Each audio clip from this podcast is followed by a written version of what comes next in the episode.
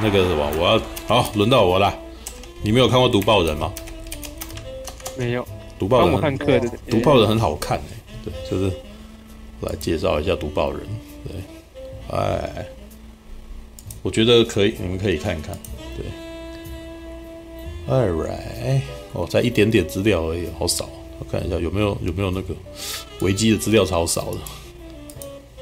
怎么会这样啊？好好好，读报人有那个有雅虎，对，因为雅虎电影有。好好好，来，应该不是，应该不会是那种奇怪的文案了吧？对，有奇怪的文案是也不错啦，可以让我们娱乐一下。对，好，好，环球影业。将隆重推出汤姆汉克斯领衔主演的《读报人》，这是一个感动人心的故事，故事，故事哦。由保罗·葛林格瑞斯负责指导，这也是他和男主角汤姆汉克继曾经入围2013年奥斯卡最佳影片奖的《怒海劫》后，再度携手合作啊。美国内战结束后五年，三场啊三场战争的退伍军官杰弗瑞·凯尔基德上尉哦。就是汤姆汉克啊，现在以读报人的身份，从一个小镇到另一个小镇，和当地居民分享总统与女王啊，等一下，错综复杂的世代恩仇、死伤惨重的天灾人祸，以及来自遥远的世界各地的精彩新闻。等下，等下，没有这一段啦，干怎么？我怎么突然间想到这么突然间讲到总统与女王？没有，他明明没念这个啊，搞什么鬼啊？然后好，来再来那个什么，他在德国的平原遇到了乔乔汉娜，萝莉破坏王哦，等一下。哦，海伦呃纳泽格尔氏，一个六年前被凯奥瓦印第安人掳走并收养的十岁女孩，呃，乔汉娜对她未曾体验的世界充满敌意，而且被迫从送回呃被呃并而且被迫被送回她的阿姨和姨丈身边。基德上尉答应护送这位女孩回到她依照法律应该属于的地方，他们必须在环境严苛的野外跋山涉水好几百英里。而且这两人啊，在寻找一个他们都可以称为家园的地方时，将面对来自人类和大自然的巨大挑战。等一下，好啦，也不是没也也是没讲错啦，只是只是有点夸张，好好好，好来这个，啊，用自己的方式说，这是这算是西部、嗯、西部片，它是西部片，它是西部片，它就是它它基本上故事就是发生在西部，对。哎，我不知道你们平常会不会会会常看西部片吗？那要看哪一种？你呢？讲一下你们曾经看过的西部片，我来听听看。对，西部片，哇塞，嗯，忽然要哦，我只是说西部片，其实老实说不完全是我的我的口味啊，因为我之前曾经跑去看《豪勇气蛟龙》。嗯，然后呢，直接睡着。嗯，可是看七武士的时候就没事，知道吗？对，就看日本武士题材可以，但是那个西部就不行，这样子。就头一个，我我觉得他的当然他的表现方式也跟嗯也也不太一样。嗯，但是我就觉得说西部片好像嗯不是我的菜，我我看到的其实都已经是嗯后面人家去做颠覆跟改编的了。我反而你我反而可以讲出一些。你说，比如说像昆汀，华语西部片，对，像 你说什么？哦，黄飞鸿吗？不是，哎，有黄飞鸿，黄飞鸿有去西部拍过一部啊，知道吗？我我知道，西域雄狮嘛，对啊，西域雄狮，这个啊，什么让子弹飞啊，对不对？然后围城啊，这种，好了，这这严格不能够算西部片啊，对，就是就是他他借那个型跟那个故事模式吧，我其实到后来看都是。哦，反正老西部片我还，嗯，对啊，好，西部片嘛，嗯，对西部片，对那个我前前几年有看过丹佐华盛顿演那个《绝地七骑士》哦，好，《绝地七骑士》对，然后还有那个，还有还有部片，嗯，还有部片叫做那个什么，哎，我看一下那部片，哦，《绝杀令》啊，《绝杀令》，可是我觉得《绝杀令》也算是变体了，你知道吗？绝杀令，呃，好了，绝杀令算西部片，对，是西部片。还有一部片叫做《百万种病的方式》的。哦，不 是，算是算是，它算是西部片。强哎，对，但是它的它，但是它的那个什么事，它的那个事情发生的地点就在西部啊。它只是反，它有点反类型而已，它在嘲讽西部片的那个，但是基本上它 它它是西部片。嗯，对对。而且严格来讲，如果从那个电影史的角度来看，如如果你看过美国的任何警匪动作片，其实它都可以算是西部片的变形。对，是啊，是啊，没错啊。对，呃，我突然想到了苏洛，苏洛我有看过。苏洛好了，苏洛算西部片，但是没有我，但我 但是我我目前这样子的，我目前想要为他做的定义，事实上，我觉得变体这个东西不能够在这里头。因为我觉得那个啥，目前我觉得我为什么要特别提到西部片的原因，是因为我觉得《读报人》他其实也没那么典型，但是我觉得他传承了一个比较重要的一个点，就是他特地要把故事移到那个环境底下，对，然后就是西部，就是那个那个高山，然后那个什么岩岩石，那个什么脆弱的山，然后那个泥泞不堪的小镇，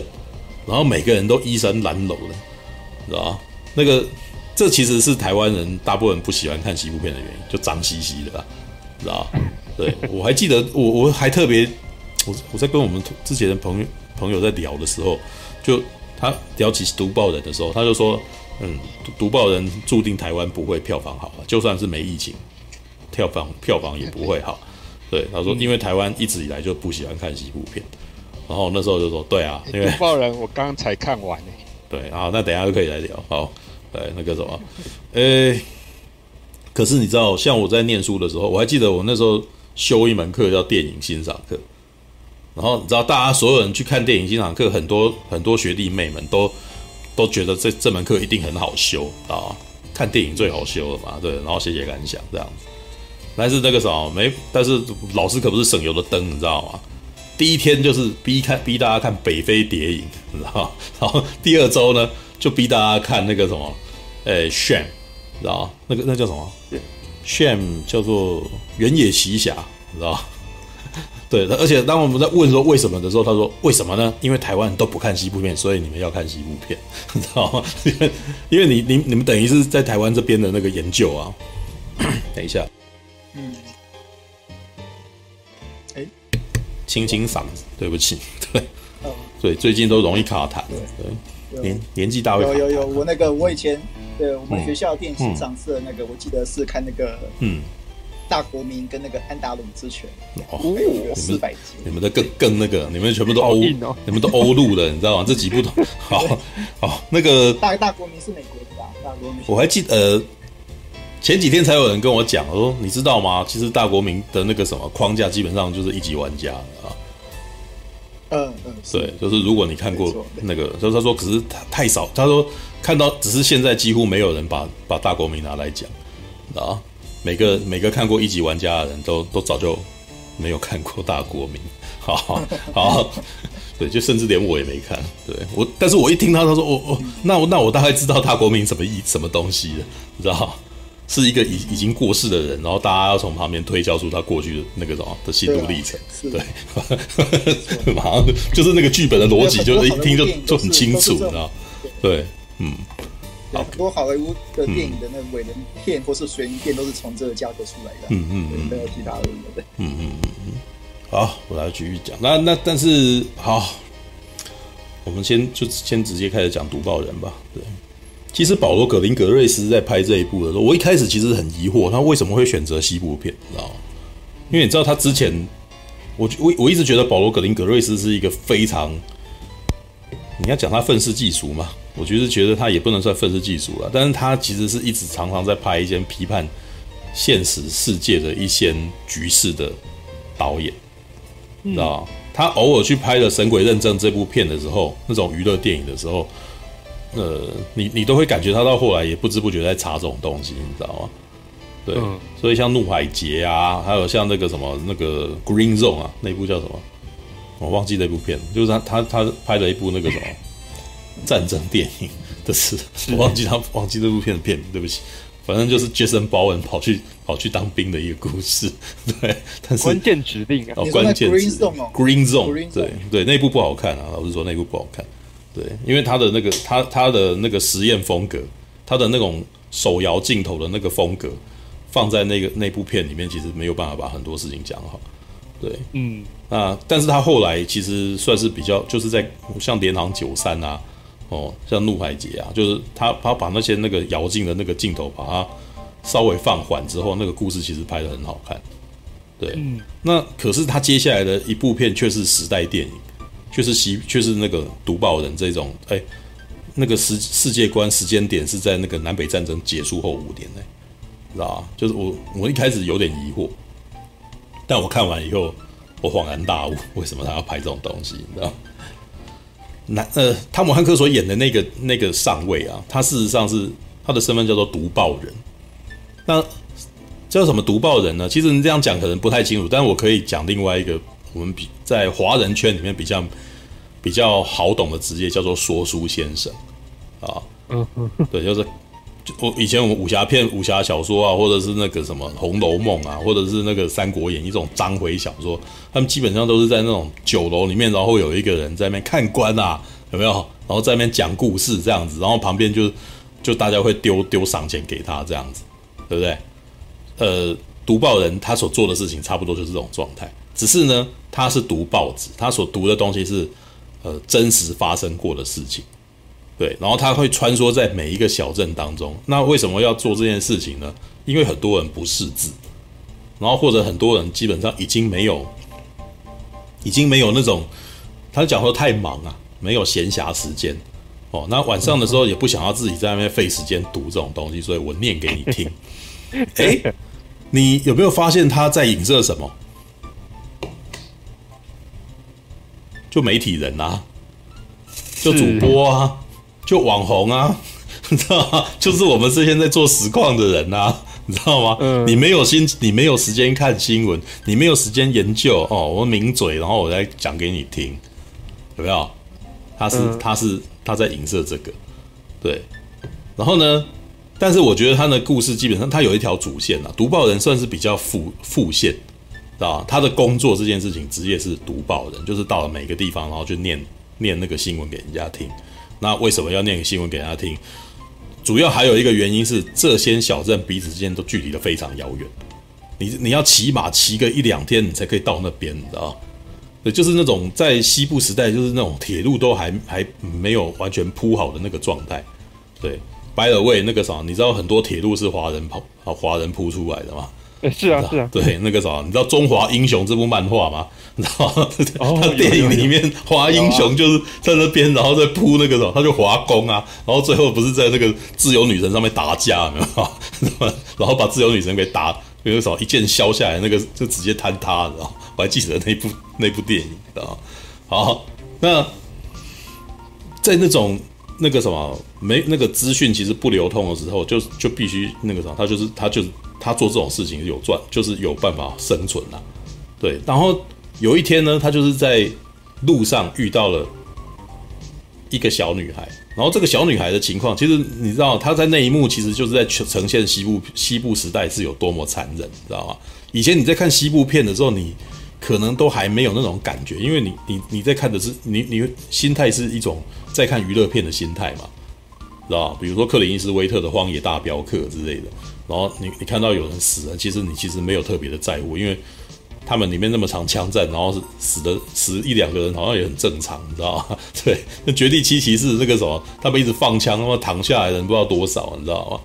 但是呢，在这部片里面呢，汤姆汉克所代表的这个状态，虽然他是一个上尉，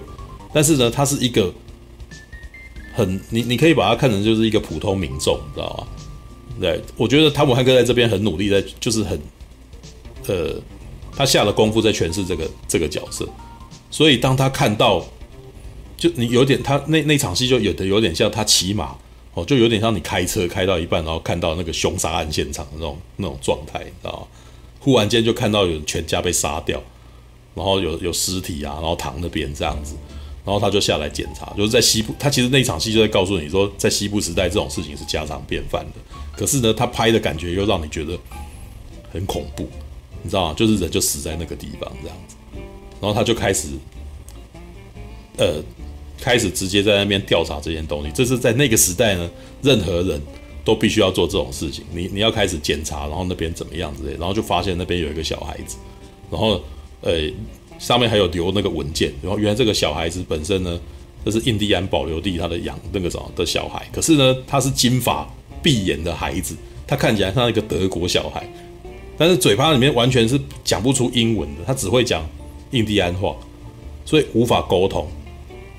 但是那个文件上面就是很明确的，就是有说他的名字叫什么，就是 Johanna 哦，乔汉娜，然后呢还有他的姓这样子，所以他就是他这个人是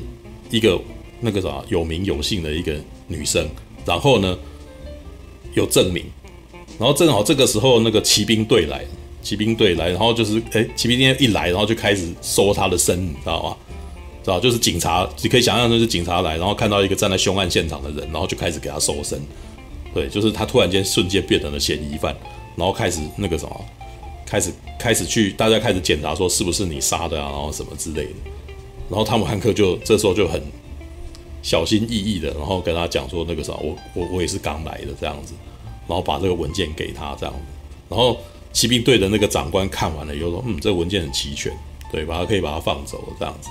然后可是汤姆汉克就疑惑说，那这个女生小女生怎么办这样子？他说：“你把她带到那个下一个镇里面，然后会有印第安人事务官，就把他送给他，这样就好。然后他就要带着这一个那个女孩子，其实对他非常的不信任，你知道吗？就是有一种那种受惊的那种小的那种野兽的感觉。那边那边基本上有点那种在演那种好像那种野猫的感觉，你知道吗？就很害怕。然后呢，好不容易说服他。”然后也没有算说服啊，基本上有点半强的把他架在那个什么，就是把他架住，然后骑着马把他送到那个事务官那个地方，那个小镇这样子。结果呢，那个地方的军官说，这个事务官现在不在这个地方，三个月以后才会回来，你把他带走吧，这样子。然后汤姆汉克这时候就很困扰，你知道吗？我其实只是，我其实只是那个什么，想要做个好事，然后把他送过来而已。接下来那个啥，你跟我说长官不在，我说这个事务官就是三个月才会回来啊。对啊，你要么就是那个啥，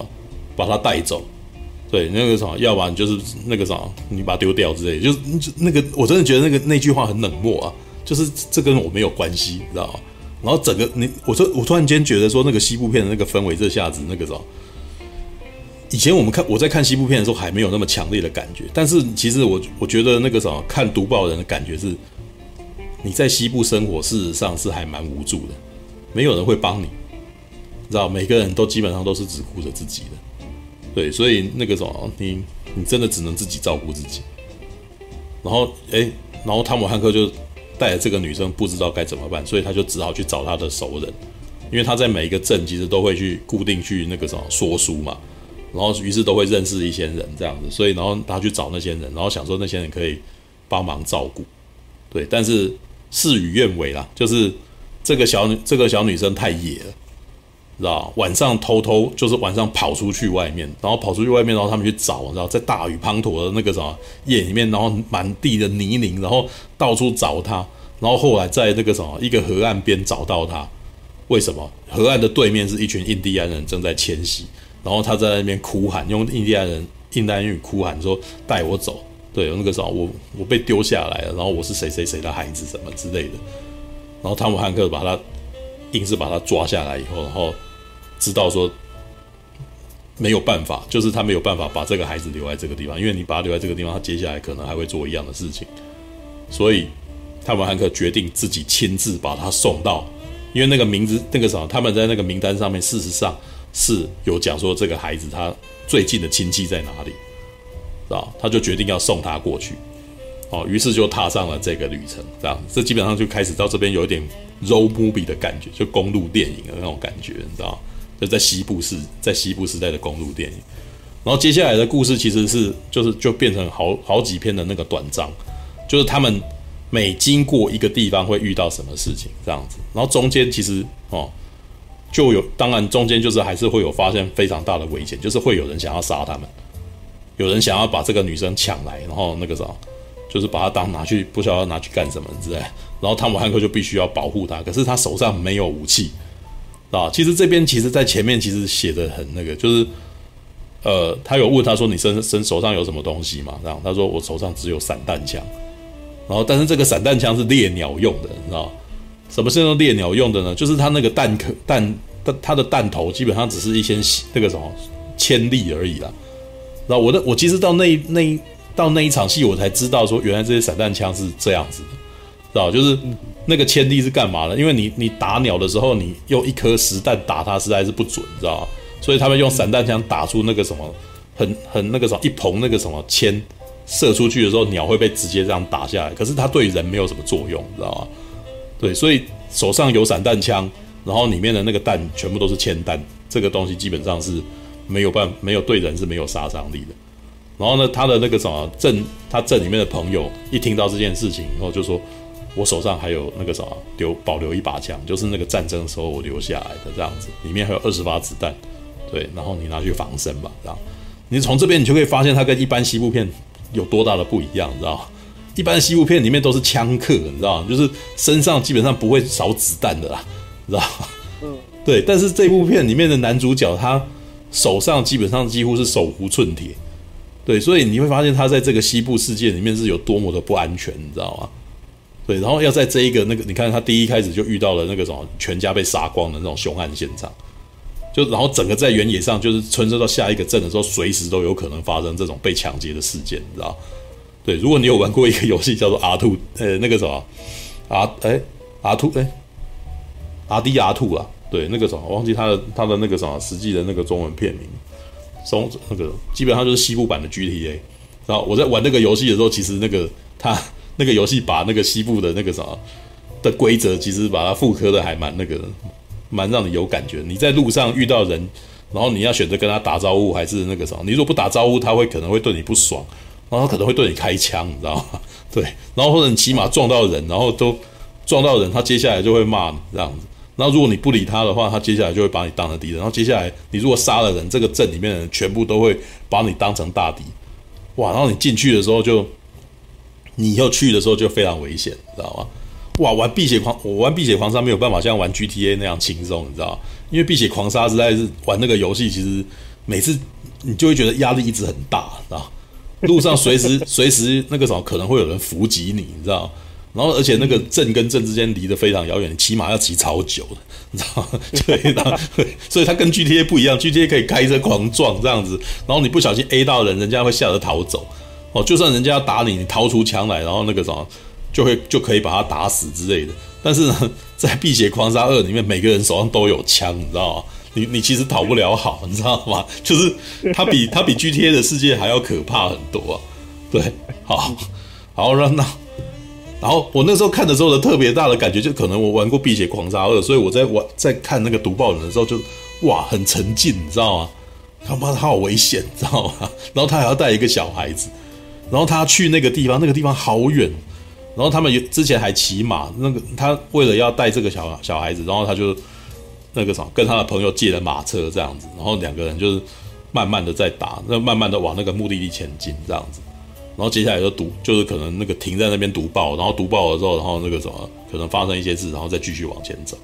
他的第一，他的第一个难关就是遇到有人想要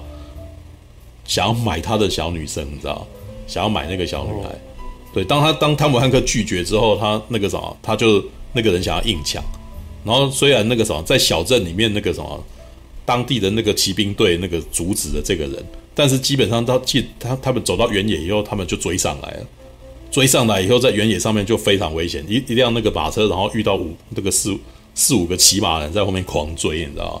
哇，那个那个很还蛮恐怖的。那一场戏基本上，保罗保罗格林格瑞斯其实就开始拿出他那个拍动作片的那个当家的那个，你知道吗？你手上没有什么好东西，你手上没有什么抵抗的抵抗的那个，你只能一直往山上爬，然后他们在下面那个围着要打你这样子。那那一段其实很紧张，对，然后。那那个问题，那那一场戏，呃，你你们如果要看的话，我就不会特别爆了。反正你就知道他们越过那个难关这样子，然后越过那个难关以后，那个小女生就开始跟他那个关系比较紧密一点，因为他之前小女生是一直不太相信他，而且他们语言上面其实是有隔阂的，没有办法好好沟通，你知道，根本就没有办法对话。对，然后在前面汤姆汉克讲什么话，他小女生基本上都不理他了。对。然后直到这直到那件事情这件事情之后，小女生知道说这个男的有要保护她，然后她还那个啥特别那个啥，为了这个男的做了一个仪式，你知道吗？印第安仪式，你知道，他就开始就那个把那个手沾上泥巴，然后然后把那个泥巴的那个手，然后就去印那个马的那个身体，然后那个马身体就有泥巴手印啊，对，然后就开始又唱歌诗歌这样子，就是这个上尉那个什么英勇勇冠三军，然后就那个歌词就把它翻出来，上尉勇冠三军，那个什么如雷电般那个什么，然后那 个击倒了敌人什么什么什么，然后 那个还蛮可爱的。就是那一场戏之后，然后这这一老一小，然后开始就是开始互动，对，然后接下来他的第二轮，第二轮其实我觉得他的第二关就意蕴蛮深的。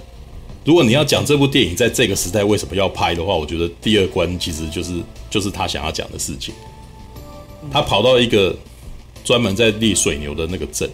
然后而且呢，就是马上就遇到人把他拦下来，而且感觉起来就是不准让他通过这样子。然后汤姆汉克说明来意说：“我是一个读报人，对，专门在为大家那个什么没有空哦，没有空看报纸的人啊，然后让为他们带来。”其他那个什么每个地方的新消息这样子，哦，然后对方说：“你的报纸给我看看啊，哦，里面他们有一个老大这样，然后这个报纸里面没有写我们镇的事情啊。”对，他说：“那个对，的确是没有写这样子。对，那不如你来，你也那个啥来我们这边念念吧，我这边也有一份报纸，这样你就对他们念我的事情这样子。”然后他看那一份报纸的时候，就发现说这个镇里面的那个那个老大，你知道吧？他基本上就是这个镇里面的地头蛇。他进来以后，那个镇基本上是这个什么？他可能是把人家的整个镇把它抢下来，然后呢，开始就是雇很多人来这边猎水牛。然后那些就是他进去那场戏，其实基本上把那个镇拍得乌烟瘴气，看起来像地狱一样，你知道吗？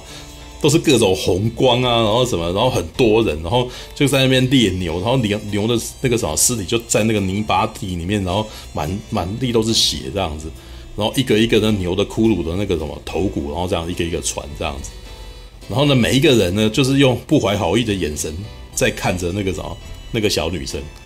啊然后那个男的就真的觉得这个什么这个小女生很危险，因为她是一个只会讲印第安话的人，这样子，就是他们其实有非常强烈的那种族群歧视啊。然后到了那边他要开始讲的时候，然后他他看一下那个报纸，发现那个报纸基本上是一个。呃，那报纸基本上只讲那个老大的事情而已，还画插图，你知道吗？就基本上他反正就讲说他很英勇的猎杀了，看起来就是很英勇的猎杀了水牛啊。然后那个啥，呃，基本上应该你你没有特别看那个内容，你大概可以知道说这是完全是一篇歌功颂德的内部的那个宣传文这样子。嗯嗯嗯，对。然后汤姆汉克就说，他突然间就开始对外人讲说，那个虽然这位老大要我念这个东西，但是我反而觉得你们可以听听别的。然后就开始讲别的故事，你知道？然后，但是他讲的这个故事也是有趣的。他说，在远处的一个小镇的矿坑里面有二十个人，然后他们遇到了火火灾，然后呢，有十几个人立刻就死掉，但是呢，有四个人幸运的活下来。然后他汤姆汉克用他的那个念白在念的时候，所有人其实都很注意在听他讲话，你知道吗？然后他就开始就是把这个新闻的故事讲得像是那个什么说书先生那样子在讲故事般的精彩这样子，所以所有人都觉得很想要听。对，那那个老大在后面一开始听到他念这个的时候，他还想说那个什么再稍微等一下这样子。结果呢，他当他看这些群众开始那个什么对他讲的事情感兴趣，而且很想要一直听下去的时候呢，他开始不爽了，他叫下他就突然间讲说。这位先生，我叫你要念的是这个东西，对。然后呢，汤姆汉克这时候的回答是：我觉得可以让现场的那个啥朋友们来决定，你是要听我要讲的目前要讲的故事，还是要听那个啥你你你这个地方的事情这样子。然后这些群众呢就开始鼓噪，知道吗？很有趣，在前面的那个什么情况下，这群人其实很明显就是他还遇到一个。一个一个小伙子啊，就一个乡巴佬小伙子说：“那个啥，我的那个啥，我们的那个身家性命都是这位先生给我们的这样子。”然后，然后汉姆汉克还问他说：“你的亲人在哪里？”他说：“我没有亲人。”然后我本来有一个亲人，然后那个啥，因为他太吵了，然后我们先生觉得他太吵了，所以就开枪把他打死这样子。对，然后他他讲得很轻描淡写，你知道吗？但是。无意间就透露出他唯一的亲人被这个地方的老大杀死，你知道吗？然后他还在为他工作，对。然后在这一段时间呢，然后他那个什么，汤姆汉克在读报的时候呢，他呃诉诸这些人，让这些人决定的时候，这些人突然间那个什么就开始鼓噪起来，就是想要听外地的事情。想要听别的地方的消息，他不要听他们自己的事情了，他不要听他们这边早就知道的事情，这样子。然后，于是汤姆汉克就把它念下去，就真的就就是很有那个什么，就是旁边人所有人都持枪、荷枪实弹的状态下，把这个故事念完，把这一则新闻念完。然后呢，赶快离开，赶快离开的时候，就回去的时候就被那个什么，就被被那个老大的那个人马给抓住了，你知道吗？被老大的人马抓住之后，然后结果被那个小伙子开那个啥给救了，然后就逃离了这个地方。那逃离这个地方，其实我觉得在第二段，其实我们后来我后来在看那个什么，把这个读报人分享到粉专的时候，有人说他们很疑惑啊，就是这部片就叫叫那个啥，因为我跟他讲说这部片的直线主线是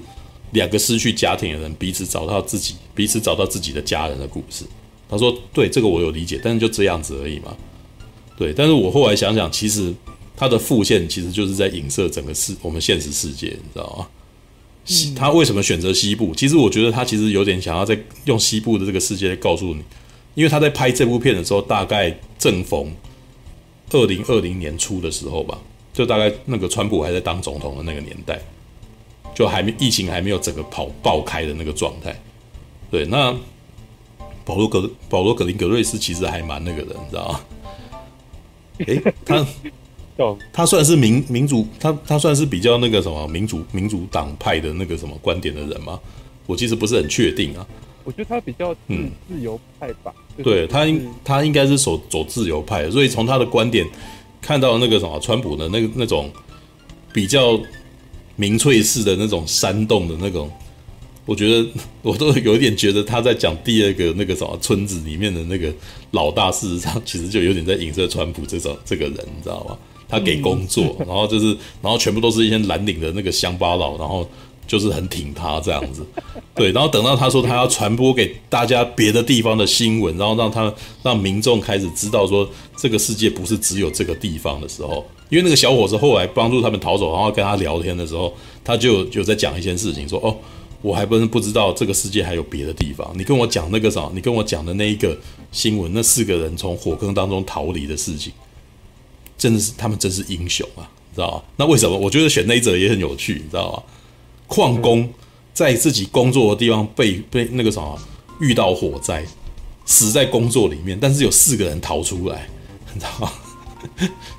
就有一点像是你被你自己的生活给控制，那你自己要本身要力争，你你就要离开这个地方嘛，然后跑出来这样子。那然后其实我觉得那个小伙子在看的时候，他其实想到他自己，你知道吗？他好像也被控制住啊。但是他听到那四个人逃出来，他很向往。他说：“他们真的是英雄，知道吗？我也能够离开，我也能够去看看别的世界嘛，这样子。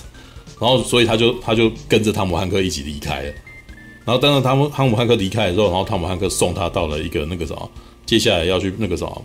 铺铁路的那个大开拓的地方。他说：你到那个地方去，那个什么走，可以找寻自己的人生，这样子。对，那我觉得那个什么，那个是那那那部。”这部片的那个副线在这边就还蛮明显、明显的，你知道吗？他有另另类的批判，只是他选择在西部这个时代，让你觉得你不要想那么多。但是你只是脑，如果你那个什么脑袋转一转，就会发现他其实在影射的事情其实是是在讲现代，你知道吗？对，我们现在其实也有点这个样子啊，我们好像都只相信自己相信的事情，我们都只信只相信自己知道的那个社群的东西，你知道吗？我以前不是有量过那个脸书的那个机制吗？你都点那个喜欢猫的人，哦赞，然后最后那个脸书只会丢那个喜欢猫的讯息给你，你你开始以为这个世界上只有喜欢猫的人而已，对，但你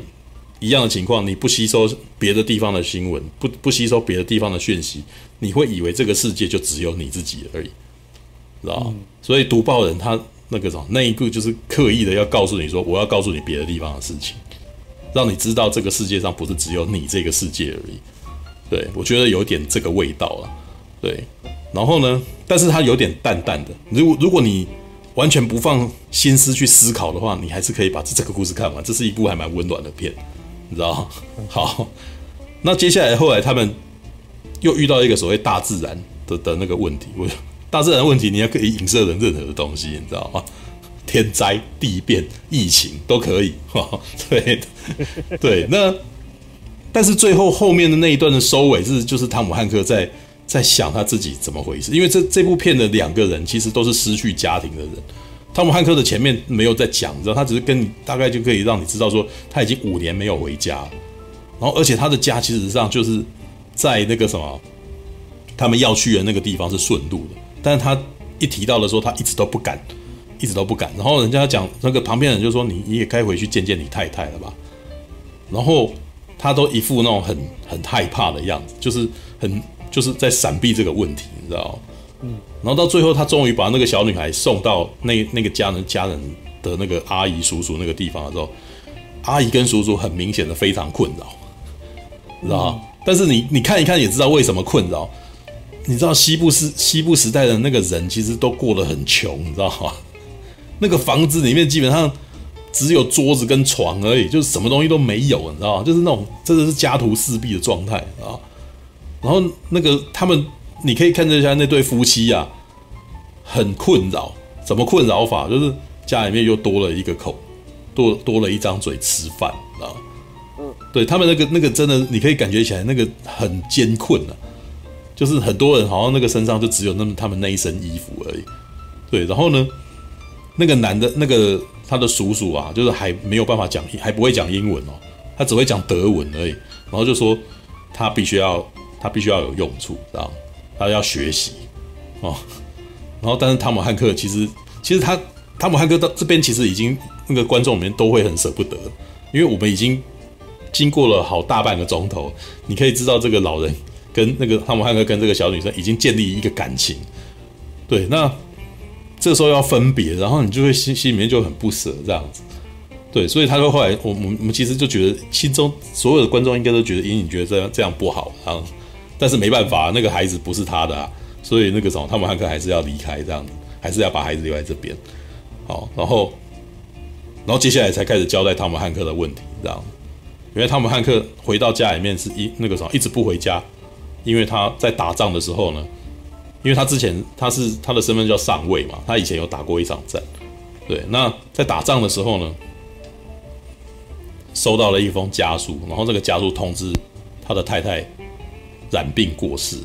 然后从此以后他再也不敢回家，你知道，因为他家人他他所爱的人就会消失了，所以他没他觉得回到家其实就要面对这种事情，你知道吗？对，所以他最后就是在五年之后终于回去，所以回去以后，然后那个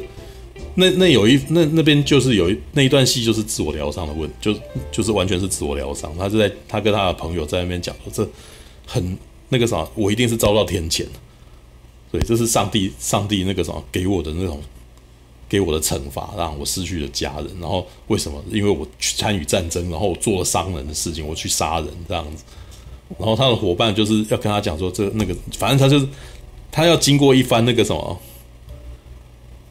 他要经过一番疗那个什么疗伤的过程啊。但是他当当他在疗伤的过程以后，跟他太太真的告别之后，他这时候突然间才发现他的家人是谁，你知道吗？就那小女生啊，对，这是两个没有家庭，就是两个都失去家庭的人。那个小女生家破人亡啊，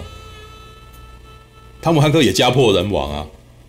然后的，然后于是那个啥，就，那一段就很偶像剧，他骑着马飞奔回去，然后要把这个女孩子带回来。对，然后当当他遇到他的时候，他就是那个啥，那个小女生那个什么，在那个地方被绑在一根柱子旁边。What？对，然后那个。他的阿姨看到他过来，然后讪讪的跟他讲说：“我们必须绑住他，不然他会逃走，是吧？”然后那个叔叔就是用德文说：“这个孩子没有用。”啊，然后汤姆汉克一言不发的说：“没关系，我带他走。”这样子，然后他看了他，然后就真的那一段很感人，你知道吗？你那看一看都觉得哇，因为那边完全是汤姆汉克主场，你知道吗？汤姆汉克要演那种温馨感人，然后那个什么充满感情的关爱的眼神看着那个小女生的时候，哦，你知道吗？就是你那时候就觉得哇，好好温馨哦，那这两个人要在一块这样子，对，就是这这是家人这样子。而且，但我在看得到的那一段的时候，就是他呃，这个故事基本上还是丢了个反思给你啊。他最后再告诉你什么呢？我们的种族不一样，我们年龄不一样。我们的语言完全不一样，但是我们是一家人。他就是在讲这个，你知道吗？他其实有一点用一用另一面比较隐晦的在告诉整个美国的观众们，我们是一家人。你知道那个有一点沉痛的在，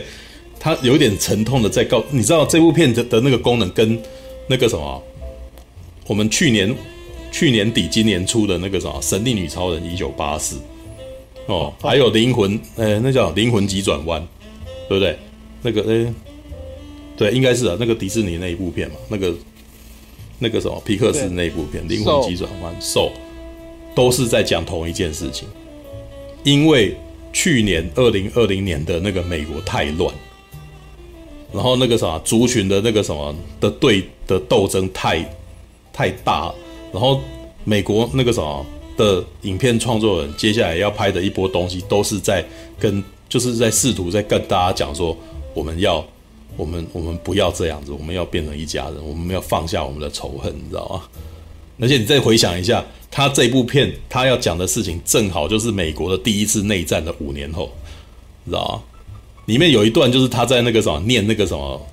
念报纸的时候，因为他在他在德州附近的那那些镇，你知道？基本上是在美国南方。然后美国南方的人对于北军胜利这件事情还有非常强大的不平，你知道？所以他他在念那个什么新闻的时候，念念念念到北念到那个什么呃军队决心怎么样，然后下面的人鼓噪起来。就说我们那个时候一个子都不会给这些北方佬啊，你知道？然后就开始骂起来，然后那个后面几个那个什么士兵就开始说：“你们嘴巴放尊重了。”然后一一下子那个什么整个整个会场就准备要爆冲突，准备要打起来了，这样子。对，那那个什么汤姆汉克还要安抚他们说：“是日子过得很不好，对，